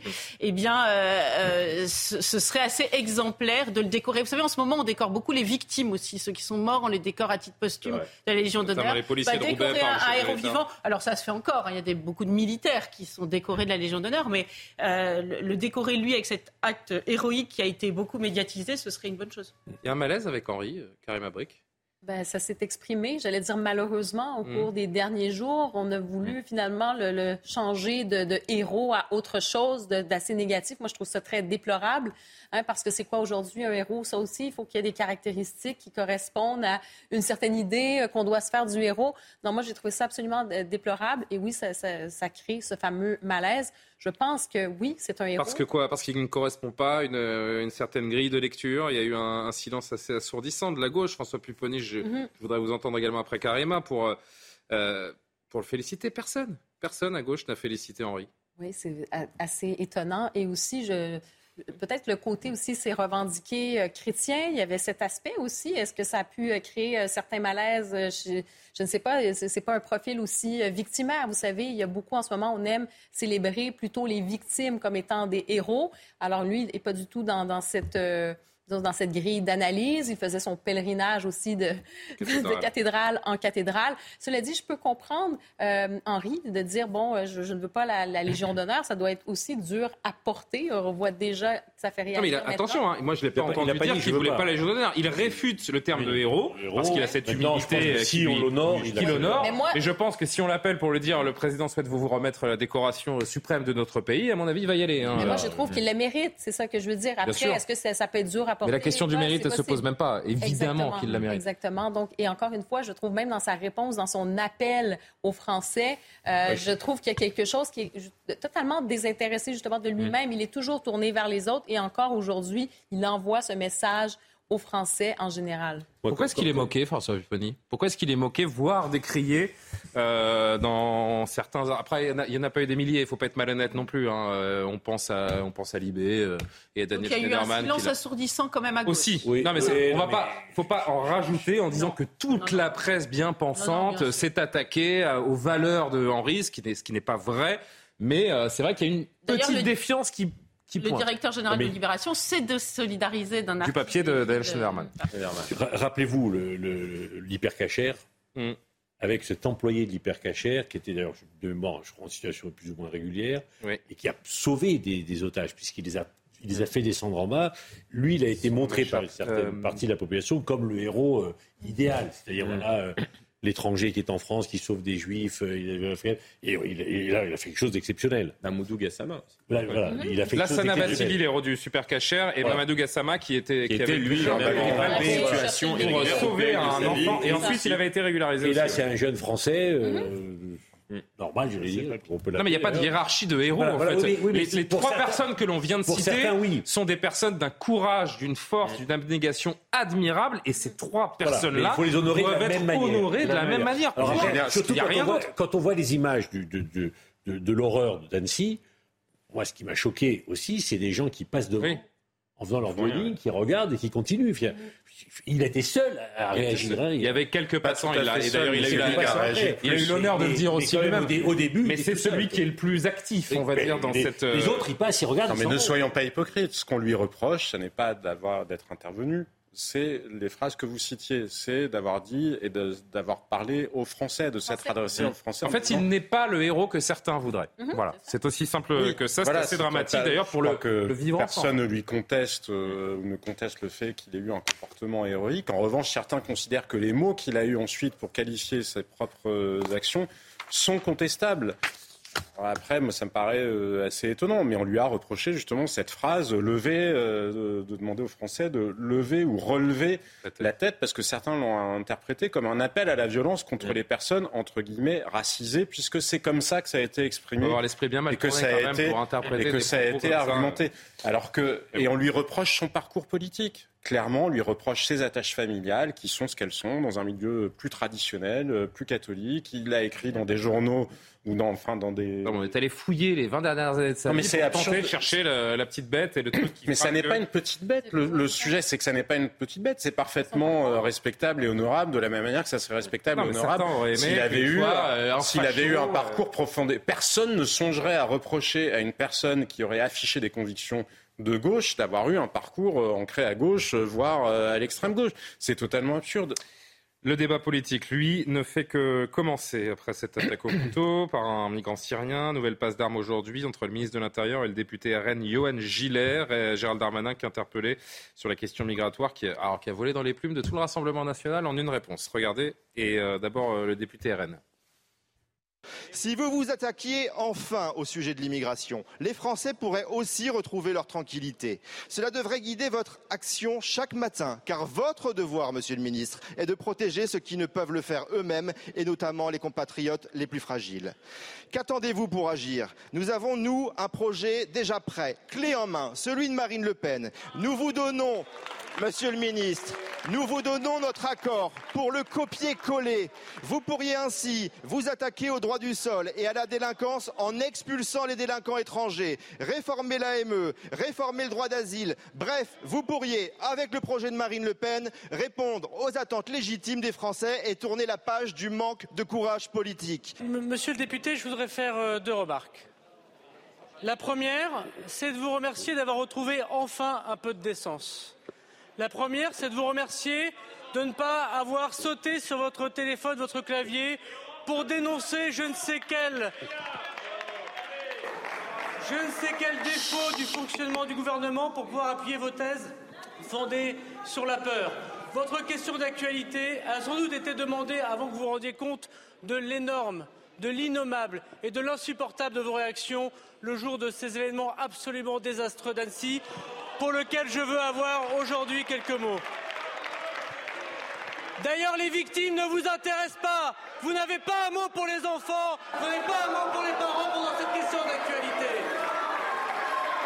Comme si finalement l'histoire ne se déroule pas comme l'imagine Madame Le Pen et tout le Rassemblement national. Et je peux vous dire que c'est le dégoût qui nous inspire quand vous parlez de ce sujet. Deuxièmement, monsieur le député, vous parlez de l'appel au peuple. Mais je vous ferai remarquer que Mme Le Pen a déjà été jugée sur son programme. Par deux fois, elle a été battue à l'élection présidentielle. Je veux vous faire remarquer depuis que 50 ans que le Front National prône l'adversité, le refus de l'altérité et la haine. À chaque fois, les Français lui disent non. Et c'est un grand peuple que le peuple français. Alexandre Devecchio, commentaire sur, euh, sur cet échange. Qu'on retient surtout, c'est que Gérald Darmanin ne euh, bah, répond pas forcément à la question. C'est toujours pareil, c'est ce jeu à des invectives. Euh. Alors c'est plus subtil qu'Elisabeth Borne quand elle parle de, de, mais enfin on en est, on n'en est pas loin tout de même. Et puis la récupération politique, je dirais que c'est le travail des politiques quand il y a quelque chose qui dysfonctionne, de le pointer, de trouver des, des solutions. quand le petit, on a eu la photo du petit Elan sur euh, la plage, il y a une émotion mondiale. Angela Merkel a dit on ouvre les portes. Alors je ne sais pas si là il n'y avait pas d'instrumentalisation. En tout cas, personne n'a dénoncé euh, à ce, à ce moment-là. Donc on aimerait simplement que, que Gérald Darmanin, effectivement, réponde. Euh, quelles sont ces différences avec le Rassemblement national? Ce député l'invitait à faire un copier-coller du, du, programme du Front National. Il aurait pu nous dire pourquoi il ne le fait pas, pourquoi ses propositions sont à ses yeux meilleures. C'est moi, c'est ce que j'attendrais, moi, en tant que, que citoyen. François Pupponi. Ces questions d'actualité, ça n'a plus aucun sens. Ah bon? D'ailleurs, elles ont été réformées, puisqu'avant c'était sur deux jours. Maintenant, c'est deux fois, euh, c'est deux heures le même jour, le mardi. Et en fait, effectivement, c'est vraiment pas une question à laquelle on répond. Il y a, il n'y a pas de débat. Donc il y a la question. C'est-à-dire que pendant, deux minutes, pendant une minute cinquante, le député qui pose la question il fait, un sa, petit peu sa, il, sa, politique, et puis la question arrive dans les trois dernières secondes. Et on répond pas en fait. effectivement, là, on pourrait avoir. De toute façon, il y aura un débat. Bien sûr, je pense que le ministre aurait pu dire écoutez, moi je vous donne rendez-vous dans quelques jours parce que je vais présenter un texte et on verra bien nos différences et on verra bien l'efficacité. Voilà, il aurait pu, mais, mais, on sent aussi que le, gouvernement a voulu surréagir aux réactions de la droite un peu et beaucoup de l'Assemblée nationale sur la polémique lorsqu'il y a eu le, le, mmh. drame d'Annecy. Voilà, donc il a voulu régler, mais, mais sauf que c'est en décalage complet avec ce qu'attendent les Français. les Français, ils veulent savoir comment on règle en face problème. Parce que quand on regarde le parcours... Ça, au lieu de faire de la, au lieu de, de, de, de, tenser le Rassemblement national, qui fasse ça entre eux à la buvette, les Français, euh, ils voient le ministre de l'Intérieur, ils se disent comment est-ce qu'il va agir, ah, qu'est-ce qu'il va nous dire, qu'est-ce qu'il compte faire pour changer les choses, plutôt que de voir les querelles politiques s'enchaîner les unes oui, les autres. Il est aussi sous la pression de l'aile gauche de la majorité qui lui reproche justement de trop s'aligner sur le Rassemblement national. Donc il est dans la démonstration. Oui, mais c'est de la politique. Il faut qu'il ah. se, se les paye de temps en temps. Bon. Euh, un dernier Au début de la présidence, euh, lors du euh, dernier quinquennat d'Emmanuel Macron, ce dernier avait justement donné deux solutions. En reprenant les termes qu'on entend parfois depuis les débats que nous avons depuis plusieurs mois autour de la nouvelle loi asile et immigration de, Gérald Darmanin, humanité, fermeté. Il avait eu ces, deux promesses, c'était tout de même il y a six ans, c'est-à-dire plus aucun migrant dans la rue.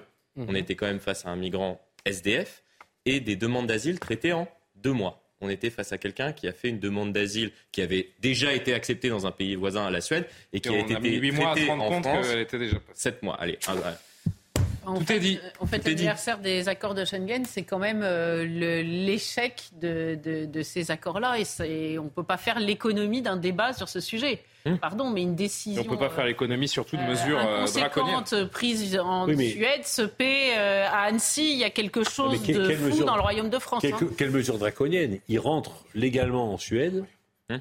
Il n'a pas la nationalité. Il dérive au niveau psychologique pendant un certain temps il passe par la Suisse, il finit en France. Il est en France pris en charge par personne.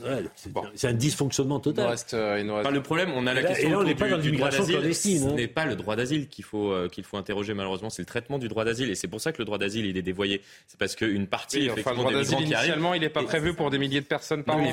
bien évidemment, mais sauf que les, personnes qui arrivent sur, sur, sur, notre sol savent très bien qu'on met des mois, des mois et des mois à traiter une demande d'asile, qu'il y a des recours qui sont possibles. Et donc, que même quand ils sont euh, refusés, une écrasante majorité d'entre eux. Bien sûr, parce qu'ils sont installés. Allez, on va pas refaire ce, débat qui nous tient en haleine, malheureusement. Un chrétien. Mais là, c'est un cas très particulier, on est d'accord. On, continuera évidemment euh, régulièrement d'évoquer cette question parce que c'est inévitable. Il faut, il faut faire quelque chose avant que la, situation devienne incontrôlable si c'est pas, si c'est pas déjà le cas. Euh, hier soir, peu après 20 heures, on l'a appris aujourd'hui, le prêtre de la paroisse Notre-Dame du Liban, qui est situé dans le 8e arrondissement de Lyon, a été agressé par un groupe de jeunes. Plusieurs d'entre eux se seraient, euh, seraient entrés pardon, dans l'enceinte de la paroisse pour récupérer un ballon de foot. C'est là que le ton serait monté et le prêtre euh, violemment agressé. Les agresseurs ont pris la fuite en proférant des insultes anti-chrétiens. Écoutez euh, Amaury Bucco du service police-justice pour plus d'explications. Une enquête a été ouverte après l'agression d'un prêtre de la paroisse maronite Notre-Dame du Liban. C'était ce lundi soir à Lyon. Les se sont déroulés dans la soirée vers 20h30. 6 à 7 jeunes gens qui jouaient au football sur le terrain voisin se sont introduits par effraction euh, dans le jardin de l'église pour venir récupérer leur ballon. Alors le prêtre était là et excédé, eh bien, il leur a dit de ne pas rentrer ainsi sur son terrain. Il s'est alors fait insulter, notamment de sales chrétiens, mais aussi menacé et bousculé. Il est par exemple tombé dans un rosier, s'est fait des égratignures. Et euh, alors l'intervention de témoins a heureusement permis, si vous voulez, de mettre fin à, l'agression. Mais le prêtre qu'on a pu contacter euh, euh, au téléphone eh bien, nous indique que ce n'est pas la première fois que ce genre d'incident a, lieu, euh, puisque ces jeunes gens qui jouent au football à côté et qu'il décrit un peu comme des personnes sans éducation, un peu des voyous, eh bien, s'introduisent très régulièrement dans le jardin de l'église pour venir récupérer leur ballon, boire de l'eau ou par simple curiosité. Ils auraient même d'ailleurs percé un trou dans le grillage juste pour ça. Alors, après cette agression, eh bien, heureusement, plusieurs témoins ont pu intervenir et mettre fin à cette agression. Ils ont été entendus par la police, tout comme ce prêtre qui, au départ, ne voulait pas porter plainte, mais qui finalement s'y est décidé après avoir reçu euh, des menaces. Et puis de leur côté, eh des représentants de la communauté musulmane ont fait savoir euh, qu'ils se rendraient ce soir auprès de ce prêtre pour leur apporter son soutien. Et puis la Grande Mosquée de Lyon a fait un communiqué pour euh, condamner cette agression, je cite, inacceptable et ces comportements indignes envers des hommes de foi. Et puis avant, euh, avant le Conseil des, mosquées du Rhône et le Conseil théologique des imams du Rhône et ses communiqués que vient de vous montrer euh, Amaury, le diocèse de Lyon a exprimé son soutien au père Joseph Eid, curé donc, de Notre-Dame du Liban, à la suite de l'agression dont il a été victime. J'invite, dit l'évêque de Lyon, j'invite tous les catholiques du diocèse ainsi que tous les hommes de bonne volonté à être des artisans de, de paix. Un commentaire, euh, Gabriel, sur euh, cette agression. C'est euh, toute la communauté nationale qui doit s'insurger. Il ne faut pas attendre que telle ou telle communauté se, manifeste, comme ça a été, et c'est tout à son honneur, le cas de la communauté musulmane de, Lyon. Oui, non, mais je, dois rappeler quand même que ce n'est pas un incident neutre. Il y a déjà deux prêtres qui ont été assassinés dans notre pays. Je pense que tout le monde s'en souvient. Mhm. Donc, un prêtre qui se fait agresser de cette façon, alors c'est un prêtre maronite, si j'ai bien compris. Euh, de l'Église euh, du, Liban. Donc euh, ces prêtres maronites, ça leur arrive d'être agressés au Liban de cette façon-là, mais pas en France. Pas en France. Donc ça veut dire qu'une fois de plus, nous importons euh, des, des, conflits et des prêtres qui devraient euh, être tranquillement euh, en France se retrouvent dans des situations absolument impossibles. Bien sûr que toute la communauté nationale, comme on dit, devrait être mobilisée, ne serait-ce que parce qu'il y a eu ces deux précédents. Alors ce prêtre, et c'est tout à son honneur, dit, je compte tenu du contexte, je ne veux pas rajouter de l'huile sur le feu. mais pardon, il préfère rester dans le silence là, ces, bah, prochains jours. Oui, voilà, je, je vous laisse imaginer la scène si deux deux imams avaient été assassinés dans notre pays et qu'un troisième était tabassé par des gens qui proféraient des insultes islamophobes, je pense qu'il y aurait déjà une marche blanche euh, euh, de la Bastille à, la République. Donc euh, là, c'est quand même le service minimum.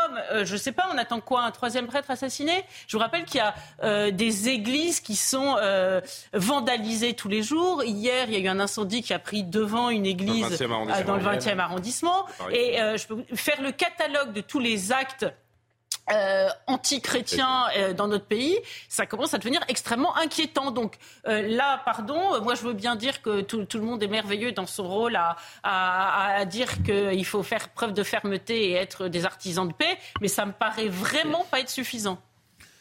Alors juste un mot avant de passer par Karim Abrik, François Je voudrais savoir juste si en, tant qu'ancien élu, vous avez vu monter ces dernières années une forme de, de haine anti-chrétien qui est réellement problématique aujourd'hui. Est-ce que c'est un phénomène que vous avez euh, vu venir ou pas? Moi, ce que me disent les prêtres des paroisses de Sarcelles, c'est qu'ils ont vu le changement de comportement des gens qui passent devant l'église.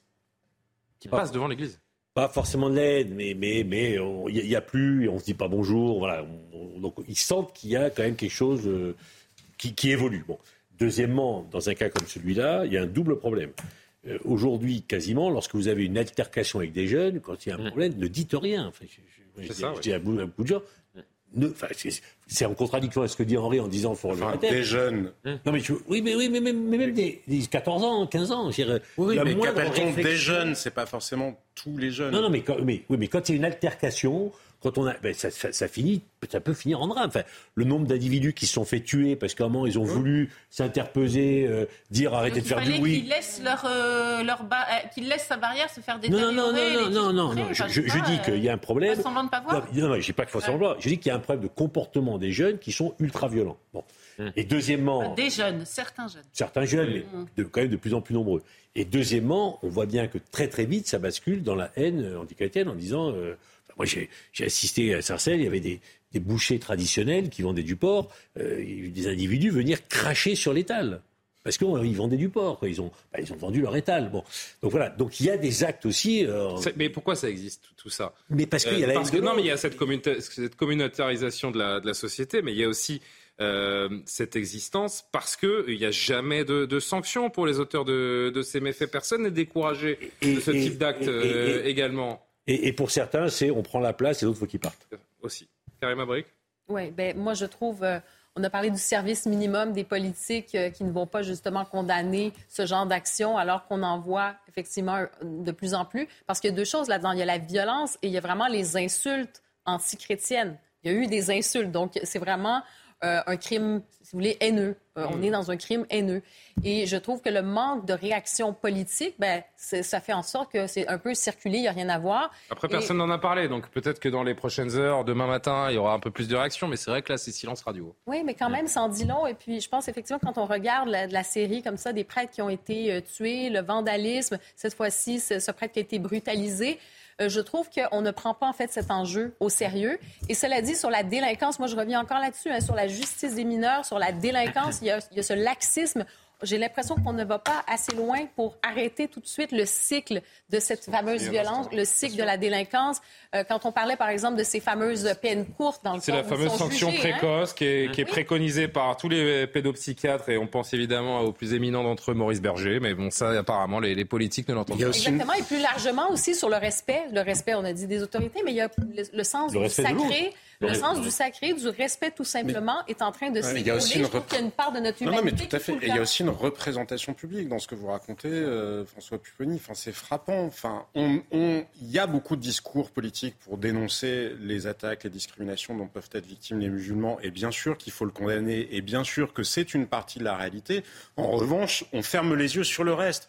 Et on entretient, on alimente une logique de victimisation aussi, parce que effectivement, il y a un certain nombre de jeunes musulmans, pour le coup, qui ont l'impression que la France est un pays hostile, qui ne veulent pas entendre que ben, la réalité, elle est quand même beaucoup plus contrastée que celle-là, et que d'ailleurs, vis-à-vis des musulmans, euh, la France s'est toujours montrée euh, globalement euh, résiliente. Mais cette volonté de prendre la place de l'autre que vous évoquiez, elle doit faire partie, il ne faut pas non plus la surfantasmer, mais elle doit être intégrée au débat public. Très, alors, tous les deux très vite, pour, pour, rappeler, pour rappeler que selon les chiffres du ministère de l'Intérieur, les actes antichrétiens sont quand même majoritaire. Hein, les, actes contre ensuite viennent les actes contre les juifs et les, actes contre les musulmans. Surreprésentés si on le ramène à leur proportion.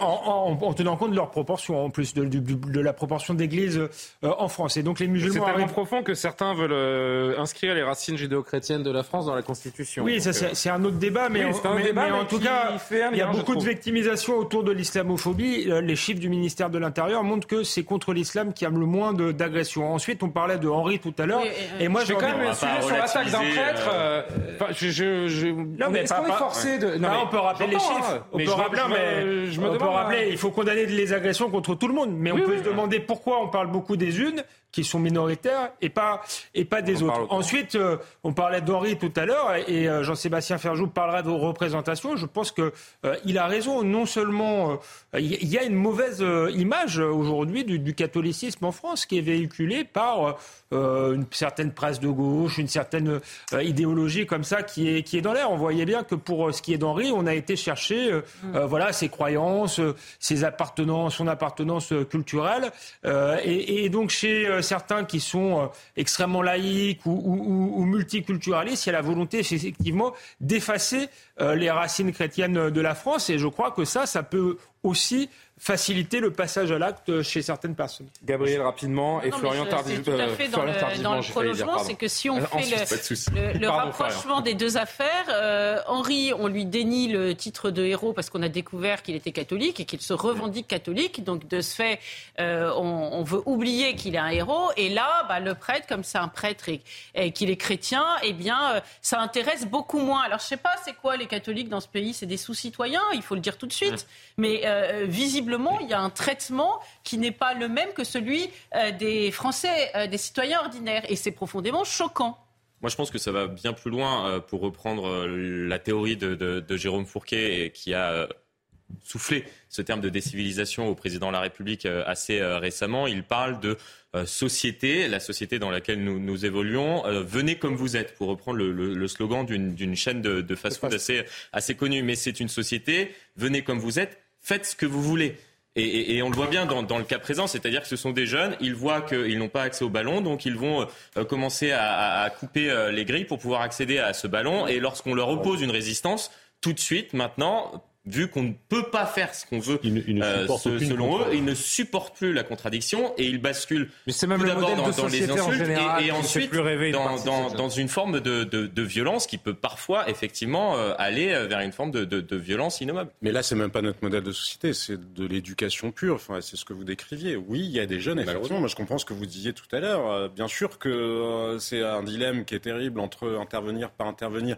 Mais quand il y a juste si on est soi-même pris dans une altercation, il vaut mieux ne pas vouloir marquer le point et s'en détourner parce que ça dégénère très très vite. Et malheureusement, le nombre de faits divers qui sont là, de gens qui sont tabassés, je ne vous parle pas d'intervenir pour aider quelqu'un qui serait vraiment en danger, mais si c'est juste vous et que vous, je sais pas quoi, vous avez un problème, euh, un incident avec une voiture, bref, bah oui, il vaut mieux tourner les talons. Parce il, ne, il supporte aucune contrainte et aucune remise en cause. Si on les critique en disant mais t'as pas à faire... On peut discuter, mais dès, qu'il y a la, mise en cause de ce qu'ils sont, la France est mise à l'épreuve, François Pupponi. Ah bah, la France est mise à l'épreuve. Ça fait quelques années. Hein. Ça fait un moment et, euh... c'est pas fini. et pour l'instant, elle n'a pas fait ses preuves. Il faut quand même se questionner de, savoir bah, pourquoi la population, pourquoi il y a tant de gens au sein de la population qui sont à cran comme ça. Il n'y a que des psys qui peuvent nous le dire. Ben, il y a quand même bon, y a, quelque chose On va essayer de parler d'autres choses, euh, chers amis. Euh, on va faire évidemment le rappel de l'actualité dans 10 secondes. J'allais dire c'est plus léger, mais ça crispe beaucoup l'écriture inclusive. D'autant que euh, un long papier du, Figaro, une double page dans le, dans le Figaro aujourd'hui met en avant le, ce gain de terrain de plus en plus important, euh, notamment à, l'université. On va le voir dans, dans, un instant. Euh, je le disais, ça crispe beaucoup, beaucoup d'étudiants et de gens qui sont amoureux de cette langue française, dont on fait partie, Alexandre. Oui, oui, j'aime ma langue et surtout c'est du charabia, l'écriture inclusive. Euh, d'ailleurs, avant le JT, j'ai une téléspectatrice qui me, qui me demande si, euh, si tout va bien, Jean-Sébastien Ferjou. Parce qu'on vous a vu bailler à l'antenne, apparemment vous êtes. Mais non, non, j'avais quelque chose, j'ai ah, un truc de travers. bon, ça va, vous êtes en forme. Absolument. Pour ce dernier sujet. À tout de suite, le JT, l'actualité avec Mathieu Devez. Le harcèlement scolaire fera l'objet d'une grande campagne nationale de prévention à la rentrée. Le ministre de l'Éducation Papendia l'a annoncé aux chefs d'établissement et aux inspecteurs. D'autres mesures sont censées prendre effet à la rentrée, notamment la désignation d'un référent harcèlement dans chaque établissement. Emmanuel Macron s'engage à relocaliser en France la production d'une cinquantaine de médicaments essentiels, dont 25 prochainement. Le chef de l'État l'a annoncé lors d'un déplacement en Ardèche sur le site du laboratoire pharmaceutique Aguetan. L'objectif est de faire face aux pénuries qui ont frappé des produits parfois grand public, comme les antibiotiques ou le paracétamol. Enfin, Donald Trump plaide non coupable des charges à son encontre. L'ancien président américain comparaissait au tribunal de Miami pour sa gestion des secrets d'État après son départ de la Maison-Blanche. Donald Trump est accusé d'avoir mis la sécurité des États-Unis en péril en conservant des documents confidentiels, dont des plans militaires ou des informations sur des armes nucléaires. Elle continue de faire couler beaucoup d'encre, euh, tant sa prise de pouvoir dans l'enseignement supérieur, notamment à l'université, semble se confirmer. L'écriture inclusive cristallise des tensions à l'université, dans les grandes écoles. Euh, dans certaines facs, elle commence même à s'imposer, quand d'autres euh, continuent de faire de la résistance. Émilie Gougache nous en dit plus. Une écriture qui pourrait devenir la norme dans les universités. À la Sorbonne, où elle serait utilisée à 30% d'après le Figaro, les étudiants y sont régulièrement confrontés. Euh, il y a une volonté de, l'utiliser aussi pour les documents un peu administratifs euh, ou euh, l'affichage dans les couloirs. Devoir écrire, non. Par contre, j'ai déjà eu des textes, par exemple des exercices, avec de l'écriture inclusive. S'il ne s'oppose pas à son utilisation, certains concèdent qu'elle peut poser quelques difficultés et manquer parfois de pertinence. Visuellement, quand on relit, c'est pas évident et après euh, même pour l'écrire je pense que c'est une habitude à prendre. Bah, c'est peut-être un peu compliqué pour savoir exactement où est-ce qu'il faut l'utiliser, euh, où est-ce que ça peut être justement pertinent de l'utiliser. Se ramener à, reconvertir euh, des écrits qui ont déjà été mis en place avec par exemple une touche d'art différente ou une empreinte historique différente, là ça peut être remis en question. Une écriture qui se généralise de plus en plus au détriment de la langue française, d'après Rémi Perrade, délégué national de l'UNI. Jusqu'ici, euh, c'était voilà, euh, certains professeurs militants, certaines administrations euh, militantes, etc. C'est vraiment une catastrophe pour l'avenir, parce que c'est un sujet, mais c'est un sujet pour l'avenir, parce que on parle de la, de la survie de la langue française, on parle de l'éducation des jeunes. En 2021, une circulaire a banni l'utilisation de l'écriture inclusive dans les écoles, les collèges et les lycées, mais elle ne fait l'objet d'aucune réglementation dans les universités. Inclusive ou exclusive, on pourrait se poser la question. Quand on, sait que, quand on sait que les malvoyants, les personnes dyslexiques, les personnes étrangères qui apprennent le français, vous leur mettez un texte en écriture inclusive, et puis même ceux qui parlent très bien et qui, qui écrivent très bien, c'est juste imbitable. 22% des 18-30 ans se disent non binaires. C'est une révolution lente mais sûre, Gabriel. Non, mais euh, non, mais, oui, mais... c'est devenu une forme de totalitarisme à l'université dans les grandes écoles. Parlez-en aux étudiants. Hein. Ils disent, Sauf bah que 22% des 18-30 ans. Non, mais euh... 22%, bah, déjà, ça fait quoi? Vous vous inversez euh, hein, voilà, bon. Euh, et, donc, et vous avez une minorité qui vous impose cette écriture inclusive. Le problème, c'est que eh, pour partie et pour grande partie, elle se trouve aussi dans le corps professoral. Donc, beaucoup d'étudiants me disent Ah oui, on m'a écrit, on m'a envoyé un mail en écriture inclusive. Si je réponds pas en écriture inclusive, je vais signaler que je suis un facho. c'est que le mail de trois lignes, vous mettez trois jours à l'écrire en écriture. Voilà, non, et puis surtout, ça, ça, ça prouve que c'est devenu un marqueur, comme un, un vêtement, comme l'allure que vous avez. Et si vous ne rentrez pas dans les normes qui vous sont imposées, euh, alors au-delà de toute la conservation de l'écriture comme notre patrimoine, comme euh, la langue qui est constitutive de notre pays, bon évidemment, mais c'est aussi une forme de totalitarisme qui s'impose aux étudiants. Elle gagne du chemin parce qu'elle elle, est imposée. Et le gouvernement n'a rien pu faire. Pourtant, ça fait des années qu'on entend des ministres dire ah bah non, l'écriture inclusive, il ne faut pas, il, faut pas l'installer. C'est censé être L'administration et les services publics. Et, et, en réalité, elle, elle, avance son chemin, cause toujours qui l'intéresse. Est-ce qu'il y a une personne qui a inventé l'écriture inclusive Sûrement. Ça vient bien de quelqu'un. C'est bien, ça vient germer dans le cerveau. mais ça vient des pronoms. Ce sont les anglo-saxons qui ont commencé, vous savez, à employer d'autres pronoms, à ah dire bah, they à propos des gens qui se décrivent comme non binaires plutôt que dire il ou elle. Alors après, en français, on a inventé yel, mais eux, ils disent they, ce qui est d'ailleurs ce qui trouble la compréhension, parce que c'est they comme un il au pluriel. Oui, oui, oui. Ce qui n'est pas distingué. Alors, euh, juste un mot avec Karima, parce que ce qui est intéressant avec le point de vue de Karima, euh, également euh, canadien, québécois, c'est de, c'est de voir à quel point euh, là-bas aussi ça, hum, ça a pris de l'ampleur. Je voudrais juste, avant qu'on voit ce petit, cette petite infographie, parce qu'il y a le point médian qu'on commence tous à connaître, il y a aussi des mots créés toutes pièces, comme Niel, vous l'avez évoqué, mais là, il y en a certains c'est quelque chose quand même. Hein. Euh, c'est de la cacographie, dit d'ailleurs euh, euh, Étienne de Montetti dans le Figaro aujourd'hui. Alors, monsieur, madame, si vous le, le mixez, ça ferait Miss X. Maman, papa, bah, mappa, évidemment. La maternité, la paternité, ce serait une sorte de neuternité. auteur, autrice, autrim. Nouveau, nouvelle, nouvello. Alors ça c'est. Alors euh, après il y a les adjectifs. Donc là c'est Astérix. Oui c'est ça. Euh, voilà, je suis très surpris. Alors quoi on est confus Ah vous m'envoyez vous m'envoyez Confux. vous m'envoyez Confux. Créer ça, il crée un marty politique. Un quoi? Un marty. Un marty qui est euh, oui oui. un marty. Oui non mais c'est euh, c'est étonnant. C'est étonnant.